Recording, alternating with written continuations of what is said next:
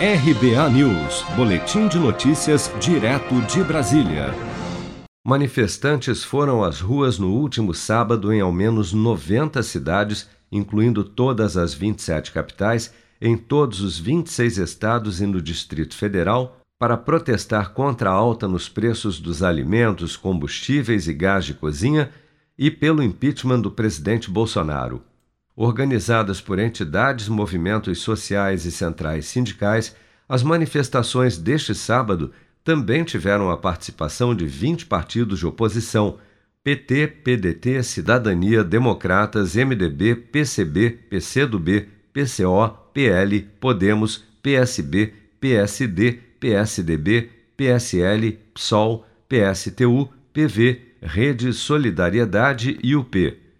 No Rio de Janeiro, presidenciável pelo PDT e ex-governador do Ceará, Ciro Gomes, discursou em um carro de som onde acusou o presidente da Câmara, Arthur Lira, de inércia criminosa por não analisar os pedidos de impeachment contra Bolsonaro parados na casa. Vamos ouvir. O processo de impeachment exige que o presidente da República tenha cometido de caso pensado crime de responsabilidade e Bolsonaro é um criminoso repetido que atenta contra a democracia, que mata centenas de milhares de nacionais brasileiros, que não se comporta com decoro inerente ao seu cargo. Ora, Bolsonaro é um impeachment, mas o impeachment é um processo político. Por isso, com toda a humildade, nós precisamos ter clareza que nós, da oposição no Congresso, somos apenas 120 deputados federais e precisamos de 305 deputados federais. E precisamos tirar Arthur Lira da inércia criminosa que cima do processo de impeachment. Isso, camaradas, não vai acontecer com doçura.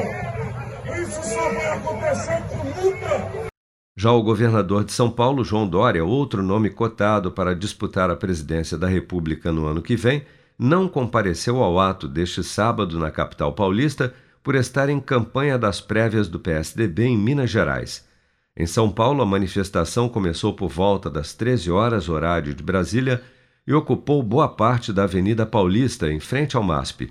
A Secretaria de Segurança Pública de São Paulo estimou que 8 mil pessoas compareceram no ato deste sábado na cidade de São Paulo, número bem inferior ao estimado nos atos pró-Bolsonaro no dia 7 de setembro, quando o governo do estado calculou a presença de 125 mil pessoas na Avenida Paulista.